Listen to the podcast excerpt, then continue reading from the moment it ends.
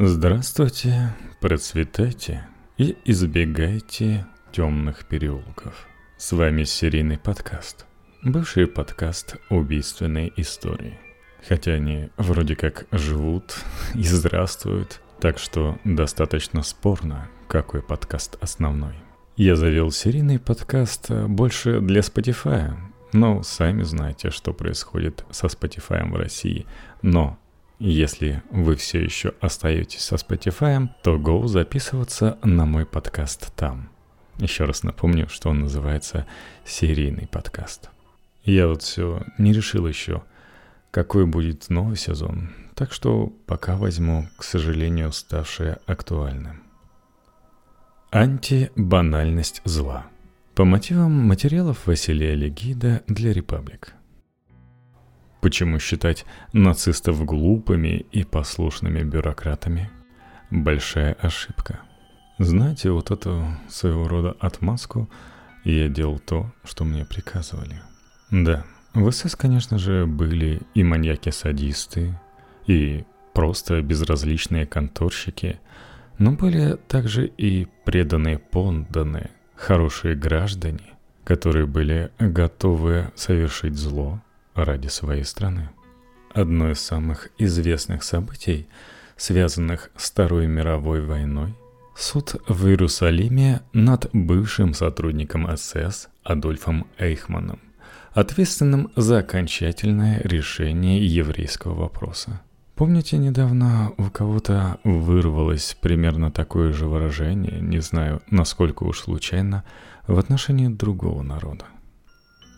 Значительный вклад в популярность Эйхмана как исторической фигуры, характеризующей нацизм и нацистских чиновников, конечно, внесла исследовательница тоталитаризма и философ Ханна Аренд. Она следила за процессом в качестве корреспондента The New Yorker и позже подробно описала свое видение личности подозреваемого в книге «Банальность зла». Собственно, название этого выпуска и вдохновлялось названием этой книги. Работа Аренд произвела сенсацию и чуть не спровоцировала войну между израильскими политиками, очевидцами Холокоста, европейскими философами и американскими журналистами. Нет смысла в очередной раз пересказывать рассуждения Арендт. Не так давно в журнале «Будущее» уже выходил текст о том, почему злодеи мало отличаются от обычных людей и как массовые убийства оказываются неразрывно связаны с бюрократией. Пожалуй, для своего Бусти и Патреона запишу выпуск по этой статье. Немало сказано и о критике банальности зла. Так израильтян возмутило то, что автор – практически открыто обвинила жертв геноцида в попустительском отношении и сотрудничестве с палачами. На Западе Аренд уличили в наивности за описание Эйхмана как недалекого и заурядного человека, мелочного бюрократа, которого мотивировала не идеология, а перспектива продвижения по службе. Один из спорных выводов Аренд вызывает особый интерес и открывает новые горизонты для дискуссии. Объясняя на примере Эйхмана природу нацизма, исследовательница противопоставляет демонизации подсудимого со стороны обвинителей функциональный подход. Каждый нацист выполнял обязанности как винтик огромного механизма – и забывал об индивидуальной ответственности. Чтобы подкрепить этот вывод, Аренд характеризует Эйхмана как глупца. Дескать, из-за скудных умственных способностей он не осознал угрозу режима и не проникся трагедиями пострадавших от его приказов. Он постоянно повторял одно и то же одними и теми же словами –— пишет Аренд. Чем больше его слушаешь, тем очевиднее, что его неспособность говорить связана с неспособностью думать, осознавать чужую точку зрения. Размашистыми мазками она рисует портрет одномерного человека и экстраполирует его на всех нацистов. В подобной трактовке глупость превращается едва ли не в главную характеристику всех тоталитарных режимов. Отупение граждан позволяет насаждать безличную власть, лишает способности сочувствовать и рефлексировать. Мне, кстати, очень нравится выражение, которое используют некоторые мои коллеги в описании некоторых режимов, что такие режимы педствуют отрицательный отбор среди бюрократов. По Аренд Эйхман воплощал двойственность между ужасом совершенных поступков и бесспорной нелепостью людей, которые за ними стояли. Вопрос о природе нацизма сводился к выбору между двумя крайностями. Нацисты – либо изощренные монстры-психопаты, либо идиоты, для которых приказ о депортации евреев ничем не отличается от любого другого. Такая оппозиция почти полностью исключает идеологический аспект. Арен считает, что сам Эйхман не имел ничего против евреев. Концепция банальности зла сама по себе оказывается банальной. В ней не остается места для националистического и патриотического пафоса – Холокост редуцируется к сумме механических действий, оправданных желанием выслужиться и амбициями. Вероятно, Аренд все-таки ошиблась в том, что не разглядела третий, промежуточный и самый распространенный тип нациста. Да, это не маньяк-садист или безразличный тупой конторщик, а преданный подданный, хороший гражданин – он следовал мировоззренческим установкам Рейха, потому что искренне в них верил. Его нельзя называть исполнителем, потому что он проявлял инициативу и поддерживал Холокост. Но в то же время в нем действительно не было ничего примечательного. Самосочетание этих качеств настолько неочевидно, что совсем не кажется банальным. Для наглядности образ Эйхмана из банальности зла можно противопоставить главному герою эпохальной работы Джонатана Литтла «Благоволительнице» Максимилиану Ауэ. Это произведение одновременно исторический роман и философский трактат о причинах нацистских преступлений в художественном обрамлении. Ауэ – вымышленный персонаж лишь формально – его образ мысли и биография перекликается с описанием реальных нацистов. В этом смысле интерпретация Литтла имеет такое же право на существование, как и версия Аренд. В центре сюжета события Второй мировой с точки зрения офицера СС. Того бросает по ключевым точкам. Из Украины на Кавказ, оттуда Сталинград – затем в Германию и Польшу. Рассказчик описывает самые жестокие эпизоды войны. Массовые казни в Бабьем Яру, убийства мирных жителей, жуткие сражения на берегу Волги, фабрику смерти в Освенциме, отчаянную и трагичную в своей бессмысленности оборону Берлина. С одной стороны, Ауэ вполне соответствует описанному Аренд-архетипу – он притупляет в себе сострадание, равнодушно относится к мучениям других, отстраненно фиксирует жестокость. Много лет спустя Ауэ, умудренный опытом бизнесмен, оправдывает военные преступления точно так же, как и некоторые из его прототипов. Ссылается на приказы, приравнивает себя к всего лишь крошечному винтику механизма – Виновен ли стрелочник на железной дороге, направивший поезд с евреями в сторону концлагеря? Он государственный служащий, 20 лет, переводит стрелки и ведать не ведает, что внутри вагонов. Тем не менее, в операции по уничтожению он играет важнейшую роль. Без него поезд не добрался бы из пункта А в пункт Б. С другой, он совсем не похож на бюрократа, для которого геноцид – лишь разновидность офисной работы. Как и многие реальные нацисты, он получил хорошее образование, разбирается в политике, философии и литературе, обожает музыку. В отличие от бездумных чиновников, какими представляла нацистов Аренд, герой Литтла постоянно рефлексирует над устройством режима и оправдывает для себя его проявление. Знакомый главного героя в благоволительницах Эйхман даже страшнее Эйхмана, описанного в банальности зла. Он отлично представляет, что происходит с врагами Рейха. Он считает подобные действия оправданными. Ауэ обсуждает со знакомым доктором природу человека – размышляет на тему исторического предназначения германского народа и этимологических отличий немецкого от других языков. Ссылается на Шопенгауэра и дискутирует о значимости французского композитора Жана Филиппа Рамо. Такой образ резко контрастирует с видением Аренд.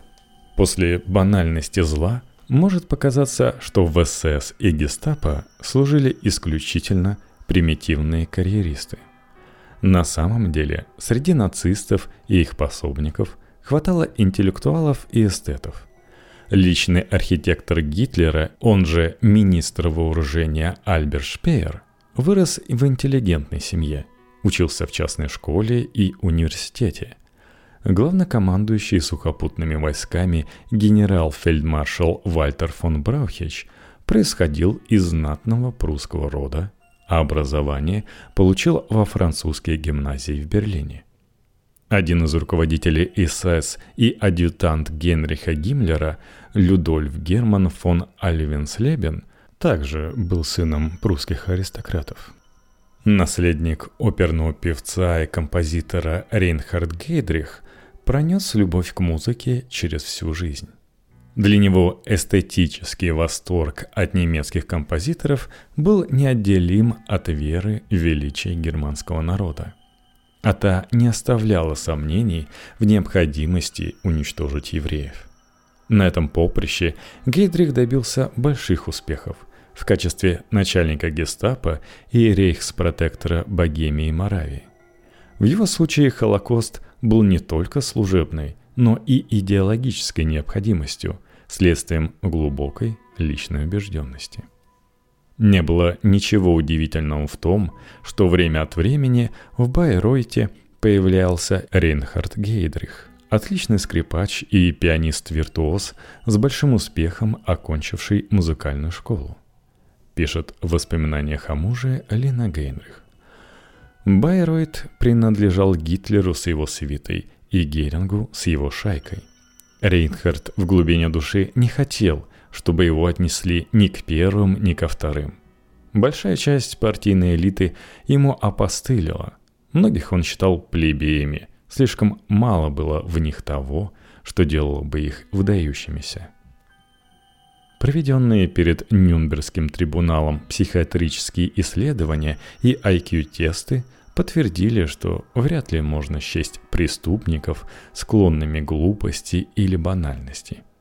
Средний IQ у 21 подсудимого составил 128, по сравнению со скромными 100 у среднестатистического человека. Шпеер набрал ровно 128. Рейхсминистр оккупированных восточных территорий Альфред Розенберг – 127 министр внутренних дел и рейхспротектор Богемии и Моравии Вильгельм Фрик 124. Это если не считать еще тех людей, которых простили и которые не присутствовали на скамье подсудимых, а, например, стали отцами американской космической программы, такие как Вернер фон Браун. А ведь к нему тоже могут быть вопросики которые, например, задали в сериале «Ради всего человечества» про альтернативную историю Земли, Там, где у американской космонавтики все пошло не настолько хорошо, как у СССР, и у журналистов сразу же появились вопросы к Вернеру, насколько он знал о работе людей из концлагеря на немецкую ракетную программу, которую он руководил. Вообще, можно, конечно, возразить, что концепция банальности зла относится не к крупным политикам, а к чиновникам-исполнителям – которые располагались ниже в иерархии Третьего рейха. Однако Шпеер, Розенберг, Фрик и другие видные деятели НСДАП мало отличались от Эйхмана, даже если занимали более важные должности. Они точно так же могли заявить, а некоторые так и сделали, что действовали под влиянием Гитлера и выполняли приказы. Просто на более высоком уровне. А вообще, не стоит недооценивать значимость Эйхмана. Хоть он и не входил в ближний круг Гитлера, однако отчитывался лично перед Гиммлером.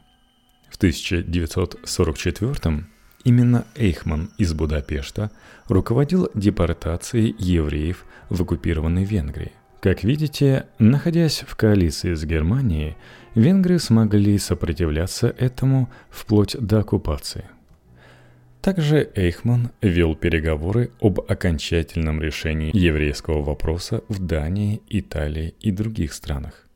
Считать такого человека мелкой сошкой как-то неправильно, как и объяснять поступки ему подобных исключительно исполнительностью. В своей книге «Банальный зла» Аренд фиксирует одну характерную черту нацизма – склонность к бюрократической формализации, которая затмевает любые соображения совести, но совершенно игнорирует другие. Ее трактовка никак не приближает к пониманию личностей вроде Гейдриха, которые обладали высоким интеллектом и выдающимися способностями, обожали искусство, но в то же время организовывали массовые аресты и депортации евреев – то есть, которые стояли за изощренной машиной по уничтожению целого народа. Нацист Лителла – живой человек со своими проблемами. Гомосексуальность в Третьем рейхе почти такой же грех, как и еврейство. Слабостями, патологической привязанностью к родной сестре и личными мотивами.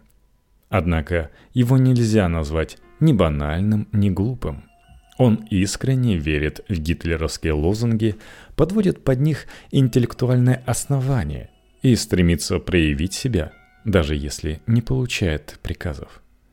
Такой нацист кажется намного более цельной личностью, чем Эйхман в описании Аренд. Он подчиняется требованиям режима, закрывает глаза на зло и растворяет свою личность в бюрократии. Но делает это абсолютно осознанно и убеждает себя в правильности выбранного пути. Чтобы люди могли жить вместе, чтобы избежать установки Гоббса «все против всех», а наоборот, благодаря взаимной поддержке и, как следствие, росту производительности воплощать максимальное количество желаний – Нужны регулирующие инстанции, обуздывающие эти желания и разрешающие конфликты, размышляет Ауэ. Закон и есть этот механизм. Немецкий национал-социализм решил укоренить историческую реальность в нации. Нация суверенна, и фюрер выражает, представляет и воплощает этот суверенитет. Для немца быть хорошим немцем означает подчиняться законам и, следовательно, фюреру. Другой морали не существует, потому что нет ничего, на чем она может строиться. Вот мы видим, что нацист из благоволительниц воплощает черты, которых лишен нацист из банальности зла. Он постоянно находит новые способы остаться человеком и одновременно все глубже погружается в океан идеологических иллюзий. Возможно, настоящий Эйхман намного больше напоминал придуманного Ауэ или самого себя из благотворительниц, чем описанного Аренд пустоголового исполнителя. Так, комендант Освенцима Рудольф Хёс в автобиографии вспоминал визит Эйхмана в концлагерь. Когда перед ними в газовую камеру провели шеренгу детей, у самого Хёса подкосились ноги. А Эйхман хладнокровно напомнил, что именно детей необходимо убивать первыми, если немцы ставят перед собой задачу уничтожить евреев. Такое поведение слабо вяжется с представлением о чиновнике, который абстрагируется от жестокости и действует исключительно в рамках служебных обязанностей. Аренд критиковали и за то, что она приехала в Иерусалим с уже сложившейся концепцией и подогнала образ Эйхмана под свое представление о тоталитаризме.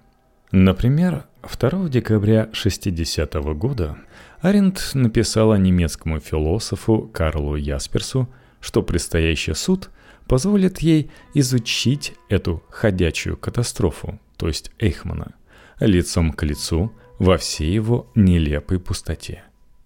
Еще до первых слушаний она составила портрет человека, который станет олицетворением банальности зла. Пустого, плоского и скучного.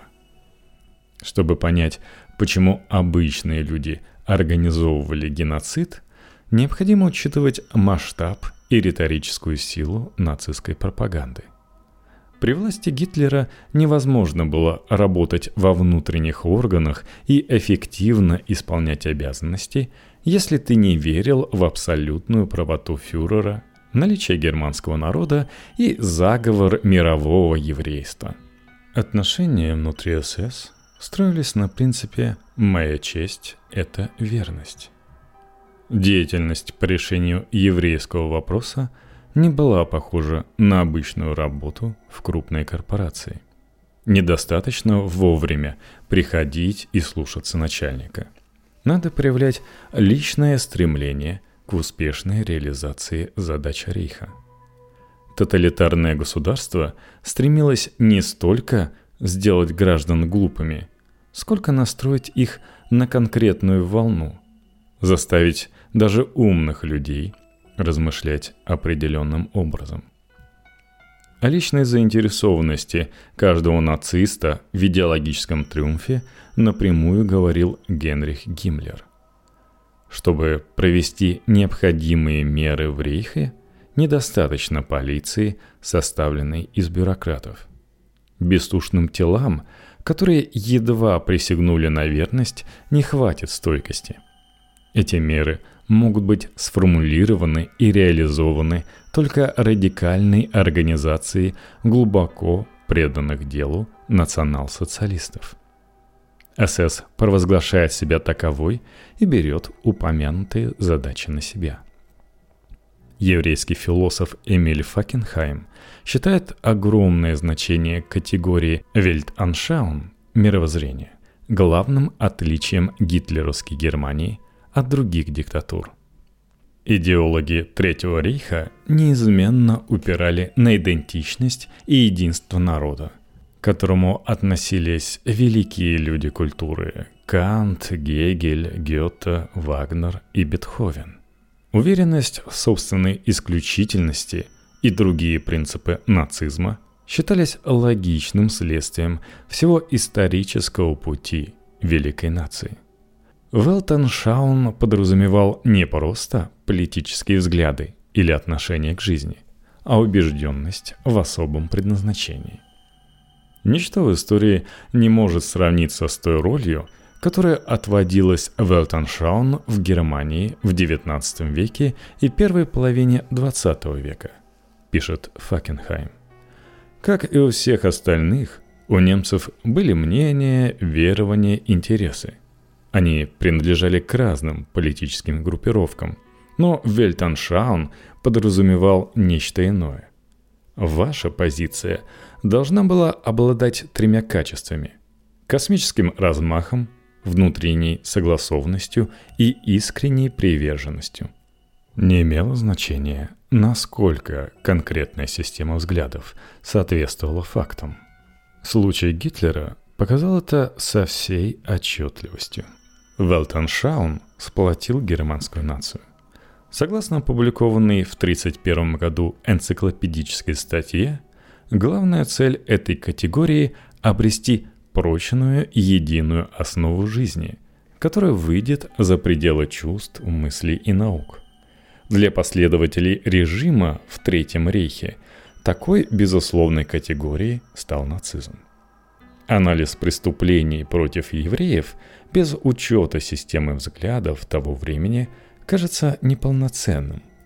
Гитлеровская система власти основывалась на идеологии, которая вдохновляла сотрудников независимо от звания, должности, способностей и талантов. Эйхман не только выполнял приказы, но и сам с энтузиазмом руководил депортациями. Не просто ходил каждый день в офис и перебирал бумажки, но и размышлял о расовом превосходстве арийцев – Фантазия о мире без евреев мотивировала Эйхмана не меньше, чем повышение и солидная зарплата.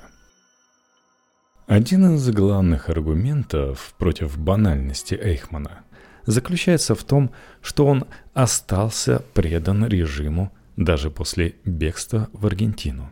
Если бы идеология не имела для него большого значения, он наверняка подошел к вопросу прагматически и уничтожил все возможные связи с режимом. Однако свидетельства об Эйхмане подтверждают, что в Аргентине он следовал своему Велтеншаун так же, как и в военные годы. В книге «Адольф Эйхман. Его жизнь и преступления» британского историка Давида Сазарани приводятся воспоминания сослуживцев – которые прощались с Эйхманом незадолго до поражения. Он сказал, что испытывает чрезвычайное удовлетворение от осознания того, что на его совести гибель пяти миллионов евреев, сообщил очевидец, и что он ляжет в могилу с улыбкой. Даже когда Эйхман вел в Буэнос-Айресе скромную жизнь сотрудника автомобильного завода по чужим именем, он по-прежнему поддерживал связь с бывшими коллегами. Самые весомые доказательства предоставила немецкая исследовательница Беттина Штангнет, которая подробно реконструировала жизнь оберштурмбанфюрера в Латинской Америке. Она установила, что в районе 1957 года Эйхман регулярно встречался с голландским журналистом и сотрудником ВАФНСС Вильямом Сассоном – тот конспектировал беседы и оставил больше тысячи страниц текста. Но Штангнет обнаружила, что материалы не упорядочены и хранятся в разных архивах. Аренд не уделила им особого внимания, а на процессе представили только отдельные фрагменты. Другим завсегдатаем встреч Эйхмана и Сассена стал экс-адъютант Гиммлера фон Альвинслебен. Штангнет назвала их собрание извращенным книжным клубом, в рамках которого обсуждались все публикации на тему Холокоста, в том числе во вражеских медиа. Собранные данные беглецы планировали использовать для книги, в которой представили бы Холокост как еврейский миф, ложь о шести миллионах. Эйхман стремился не только реабилитировать национал-социализм, но и застолбить место в истории. Он разрывался между необходимостью скрываться и желанием показать, насколько важное место он занимал в Третьем рейхе. В одном из записанных Сассаном монологов Эйхман рассуждает о кровном долге. Если бы 10,3 миллиона наших врагов погибли, тогда мы выполнили бы свой долг – Среди огромного количества документов, показаний и отчетов Штангнет обнаружила пространную записку Эйхмана с размышлениями о категорическом императиве. Интерес к философии Канта, конечно, противоречит сконструированному Аренд портрету поверхностного и недалекого человека. Другая находка – неопубликованное обращение к канцлеру ФРГ Конраду Аденауэру – в котором нацист просил о возвращении на родину и о возможности изложить свою версию событий. «Я не знаю, сколько еще проживу, Но кто-то должен рассказать молодым поколениям о тех событиях, пишет Эйхман. Я играл важную роль в организации и проведении разных программ. По версии Штангнет, сильнее всего его мотивировало тщеславие. Даже в письме признания он не удержался от того, чтобы подчеркнуть свое участие в Холокосте. Конечно, Адольф Эйхман надеялся на более мягкий суд в Германии, где не было смертной казни. Но также очевидно, что он по-прежнему гордился принадлежностью к НСДАП и отчетливо осознавал последствия, когда отправлял евреев в концлагеря. Вертикаль власти в Третьем рейхе функционировала таким образом, что было невозможно оставаться простым исполнителем. Любой сотрудник, который занимал хоть немного значимую должность, должен был проявлять инициативу и самостоятельно решать вопросики. Профессор Кристофер Браунинг, эксперт по истории нацистской оккупации в Польше, объясняет. Решения в Рейхе принимались так. Гитлер ничего не планирует подробно, не подписывает, не отдает распоряжений. Он лишь поощряет Гиммлера сцепиться с остальными и влияет на решение. Один из разделов книги Тома Филлипса «Homo sapiens. Как мы все протеряли» посвящен бюрократическому хаосу нацистской Германии. Автор утверждает, что вопреки устоявшемуся стереотипу, Рейх не был образцом расчетливости, а Гитлера нельзя считать эффективным руководителем – он часто принимал решения на эмоциях или вообще самоустранялся в критических ситуациях и предоставлял подчиненным разбираться между собой. Тот же принцип действовал на всех ступенях политической иерархии. Сотрудникам следовало действовать в соответствии с гипотетической волей фюрера, которая по Эйхману заменила им моральный закон Канта. Структурная рассогласованность требовала стопроцентной преданности, иначе государство развалилось бы еще до войны. Разные ведомства функционировали в духе принципа служения фюреру, но редко получали конкретные приказы. Начальники поощряли инициативу. Британский историк Ян Кершоу приводят отрывок из речи статс-секретаря Министерства продовольствия и сельского хозяйства Вернера Вилликинса. Все, у кого есть возможность лично общаться с фюрером, знают, что он не диктует свою волю, а лишь говорит о намерениях. Все, кто занимает важные должности в Новой Германии, работают лучше, если служат фюреру и его идеи. А потом фюрер всегда может сказать, что неправильно поступили, и показать себя добрым отцом народа. В Рейхе сложилась уникальная политическая система, при которой решающее значение отводилось не руководителям, а их подчиненным. Те следовали духу режима, получали одобрение и продвигались по службе – Такая технология дискредитирует оправдание нацистов, которые утверждали, что лишь выполняли приказы и не разделяли гитлеровскую идеологию. Описанное Аренд зло действительно банально в том смысле, что его считали нормой. Возникает соблазн отнестись к нацистам как к идиотам, которые ни на секунду не остановились и не задумались над моральными последствиями своих действий. Однако сами злодеи едва ли банальны. Среди них встречались глупые и умные люди. Но практически все они верили в то, что делали. Они следовали за фюрером не из страха или карьерных амбиций, а потому что он дал им смысл жизни. Их новое предназначение сделало прежние политические пристрастия, мораль и религию мелкими и незначительными – Эйхман действительно не был злым гением. Он не был и пустоголовым офисным зомби. Арен сделала вывод об устройстве целого тоталитарного государства на основе субъективного мнения о характере и личности одного человека. Наверняка в Третьем рейхе действительно были обычные исполнители. Но мало кто из нацистов оставался безразличен к идеям и призывам фюрера. И уж точно не Эйхман. Среди мучителей и убийц были роботы, которые слепо следовали приказам. А были садисты, которые ими наслаждались, рассуждает Факенхайм. Однако большой вопрос по поводу Холокоста касается не этих людей, а тех, кого можно назвать идеалистами. Гиммлера до того, как он стал изменником, Эйхмана и бесчисленное множество тех, кто убивал ЗСС до самого конца. Такие люди постоянно спрашивали себя, одобрил бы фюрер их поступки. Факенхайм называет их квази-гитлерами.